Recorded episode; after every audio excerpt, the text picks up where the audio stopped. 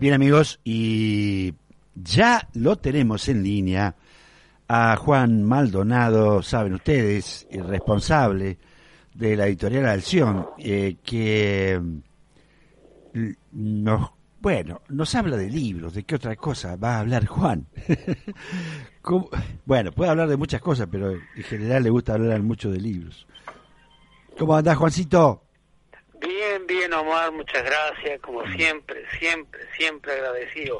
Ah, por favor, eh, hoy quería hacer un, una continuidad un poco, porque el tema que los otros días comenzamos a charlar sobre el lenguaje imperial sí, es, tan amplio, mm. Omar, tan profundo y a su vez pasa tan desapercibido no solamente desde el punto de vista de los ojos de los que leemos libros, sino también de la gente que se dedica a la ciencia, porque uno arranca, por ejemplo, en el siglo I y se entera, por ejemplo, de que Valerio Máximo, para mm. publicar su famoso libro Hechos y Dichos Memorables y todo lo demás, tenía que andar mm. con la escupidera detrás de los emperadores.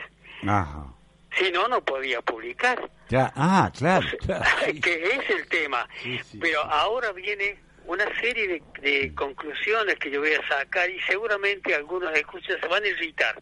Pero a mí no me interesa en este momento por qué. No es porque quiero causarle un malestar a nadie, sino porque realmente el malestar lo tenemos todos sin darnos cuenta. por ejemplo, fíjate vos, Miguel de Cervantes Saavedra, para publicar el Quijote, tenía que tener la anuencia del rey. Claro. Y vos sabes que es así. Pero aún ese hecho no le bajó la pluma a Miguel de Cervantes para escribir las cosas que él le hizo decir a su personaje. Esa es la libertad del escritor. Y ahí es donde está la gran conciencia del escritor. ¿Por qué? Porque ahí vos viste que venían los sensores y que revisaban la biblioteca, decía este sí, este no, este sí, y vos decís, eso está dentro de la novela. O sea, el propio Cervantes, a pesar de tener la autorización del rey, en última instancia le está dando con un cañazo a la censura, a la censura. Que es uno de los temas que a mí me interesa, ¿por qué?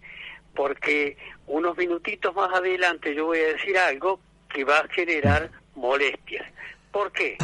Porque uno lee libros, Omar, y yo leo, por ejemplo, La guerra del fin del mundo de Vargas Llosa, y me doy cuenta rápidamente, porque lo conozco al autor de mucho tiempo antes de que él escribiera esa novela, y que nosotros lo seguíamos desde que había escrito claro, los libros en donde él estaba abrazado a otra ideología.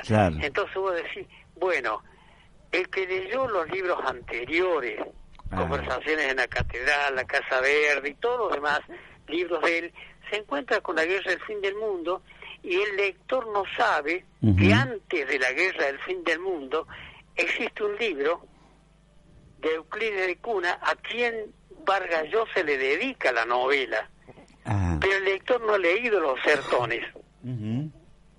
Y entonces, ¿qué es lo que hay? Hay un discurso en los sertones a favor de los masacrados, de los postergados, de los olvidados, y aunque Euclides de Cuna no toma una clara posición frente al imperio, porque en realidad es una cuestión de formación política pero Vargas Llosa, que es mucho más moderno y que es mucho más nuevo, sí toma una, una posición y la toma a favor del imperio. Ah, mira, yo no leí la, guerra del fin del mundo. Bueno, mm. Omar, querido Omar, esto es lo que en realidad genera... Ya venía de hace rato este muchacho. Un, profundo malestar en la cultura. Y yo te diría, ahora empieza eh, lo que yo quiero decir frente a este micrófono y al público que escucha. ¿Por qué? Porque yo leo autores que todos hemos, la gran mayoría de nosotros ha leído algunos de los clásicos franceses y yo puedo decirte, mirá, desde Rimbaud en adelante, pasando por Baudelaire, pasando por Verlaine, pasando por Flaubert y todo lo demás. Después vino todo ese preciosismo de Malarmé para acá, donde nosotros leíamos los grandes ensayistas franceses, porque está Roland Barthes, porque está Georges Bataille, porque está Blanchot. Fíjate los, los nombres que te estoy dando.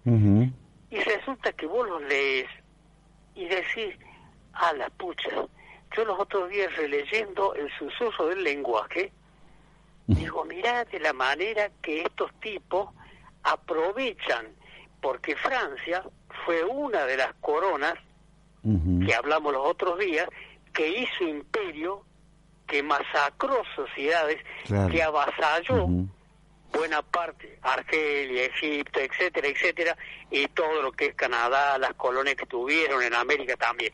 Bueno, pero estos escritores, ¿qué pasa con los que yo nombré?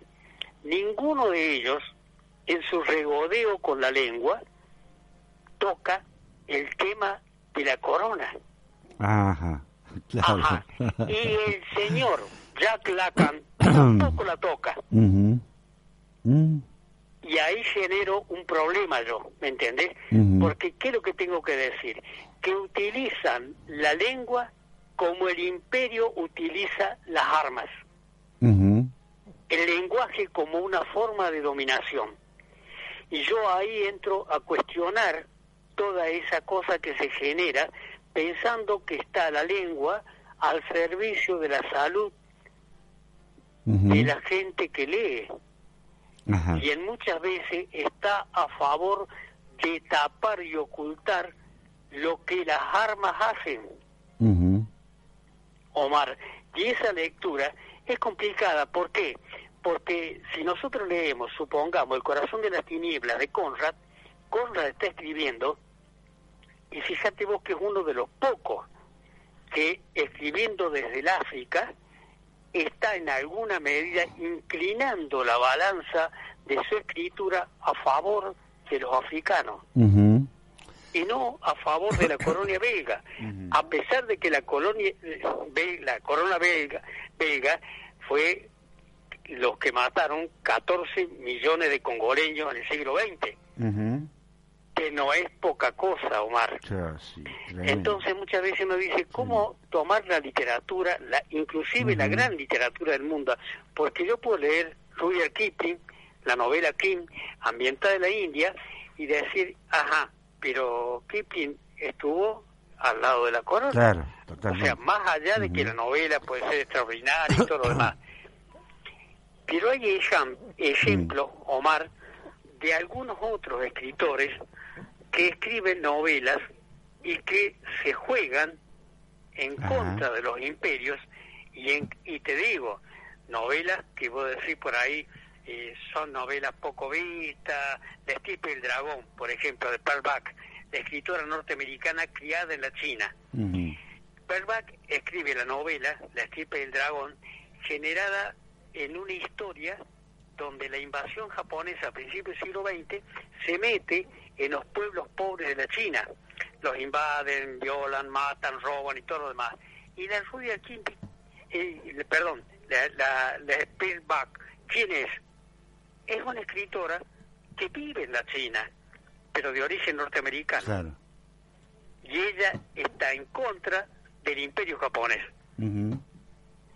Bueno, fíjate vos la importancia que tiene, Omar, todo este juego de tratar de recorrer una pequeña parte de la literatura, pero que en América Latina se dio muchísimo y hoy, hoy, el, hoy del siglo XXI, muchas de las grandes obras de la literatura, no solamente latinoamericana, sino del mundo entero, porque vos podés pensar que se sabe hoy de aquel famoso libro, Los condenados de la tierra de Frank Fanon, y la liberación argelina. Eh, hoy prácticamente es una pieza de museo. Sin embargo, sin embargo, cuando vos te pones a hacer un rasqueteo, ¿viste? Y raspar un poco las paredes, y vamos a ver qué es lo que hay detrás de esto, empezás a encontrar y aparecen las voces de los grandes escritores que en alguna medida fueron los que se jugaron por expresar una posición política absolutamente clara.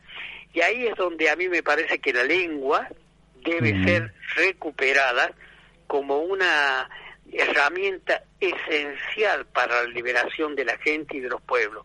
¿Por qué? Porque no solamente es necesaria la construcción de un nuevo discurso en todo el mundo, porque ya lo estás viendo al pasar en, en el día a día, cuando en, un programa hablamos, hace tres, cuatro programas de, de aquel libro, Yo soy el monstruo que os habla, ¿te acuerdas? Eh, presentaba ante una comunidad de psicoanalistas en, Francia, ah, que fue un escándalo. Mm. Claro, porque un tipo hablaba desde la mm. transexualidad. Mm. Entonces puedo decir, pero ¿por qué? Porque hoy ese discurso se está imponiendo frente a otro discurso que ha sido impuesto y convalidado, ¿me entiendes? Por eso es que creo que la digamos la circulación de ideas, el comentario de libros y hay libros extraordinarios que terminan siendo, digamos, los soportes de estas ideas que nosotros hoy podemos poner ante el oído de los oyentes y decir, miren, lean el libro de Said, Cultura e Imperialismo, de un palestino que estuvo al lado de Daniel Barenboim trabajando por la unidad de Israel y Palestina, justamente tratando de romper los discursos hegemónicos que fíjate lo que pasa en Argentina, Omar. Mm. O sea, lo tenemos en el día a día, la mala información con que se alimenta la persona. No, eso es se la está envenenando, Omar. Es terrible. O sea, vos lees un título, un diario y ya mm. sabes que es mentira. Sí, sí. Y, claro, y entonces no podés construir vos. ¿Cómo mm. vas a construir, Omar? La gente cómo construye. Por eso está bien que la gente se refugie en los pequeños libros de poesía, mm. cuentos, novelas, los pequeños ensayos que dan cuenta con, eh, digamos, con riesgo a veces de la información necesaria para alimentar a la gente. Sí, ¿Cuántas personas han leído ese libro, que lo hemos mencionado nosotros muchas veces, que en alguna medida es un gran honor para el hombre que exista el libro de Sebald, que se llama Guerra Aérea y Literatura, eh, y voy a decir, un librito de 60 páginas donde da otra voz a lo que fue la Segunda Guerra Mundial. Y habla de qué hacían los escritores en Alemania en aquel momento. Fíjate la importancia que tiene hablar de los libros, de la acción del escritor en épocas de conflicto grandes, como fue la Segunda Guerra.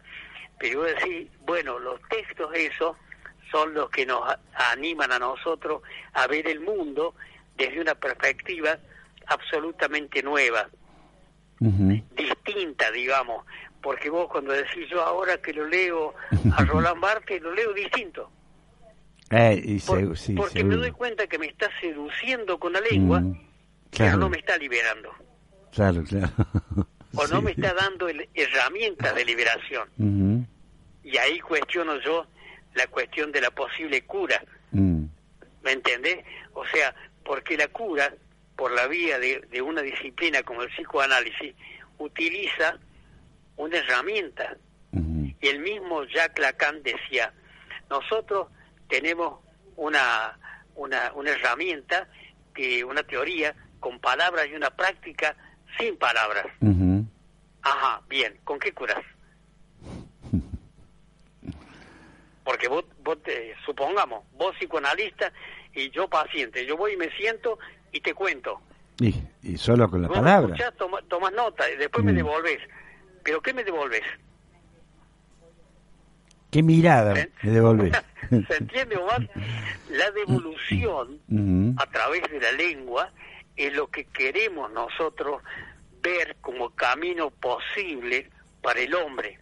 Porque vos fíjate que todo esto que vos ya lo tenés, porque vos pasás por mucha gente, hablas con mucha gente y cada uno te va aportando un poquito de su lectura del mundo, de la lectura de la página del mundo, y vos decís, estos, cada uno de estos hombres, y vos decís, ah, la miércoles, qué valioso que fue en su momento Bertolt Brecht. poniendo en escena algunos de los problemas del hombre.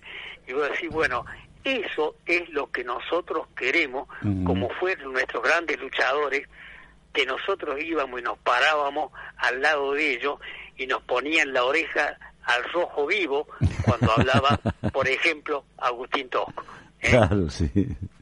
Es, un discurso, y, es un discurso que va contra el imperio que es lo que nosotros queremos que en alguna medida ayude a la liberación del hombre, y no se trata solamente de un esquema eh, político barato, como muchas veces se cree. Mm. ¿eh? La construcción de un camino posible es una construcción de todo también. ¿eh? Y la literatura es para nosotros una gran herramienta, por supuesto, y la valoramos altamente. Así es, Omar. Bueno, querido Juan, eh, pero que es un, es un tema. Eh, la colonización que sigue. Exactamente, descolonizarse dentro de todo lo posible en el día a día, Y tratar de encontrar alguna paginita, algún libro, un discurso que nos saque un poco de esto, ¿no? Eh, no dejarse seducir tan fácilmente. Ese es el tema.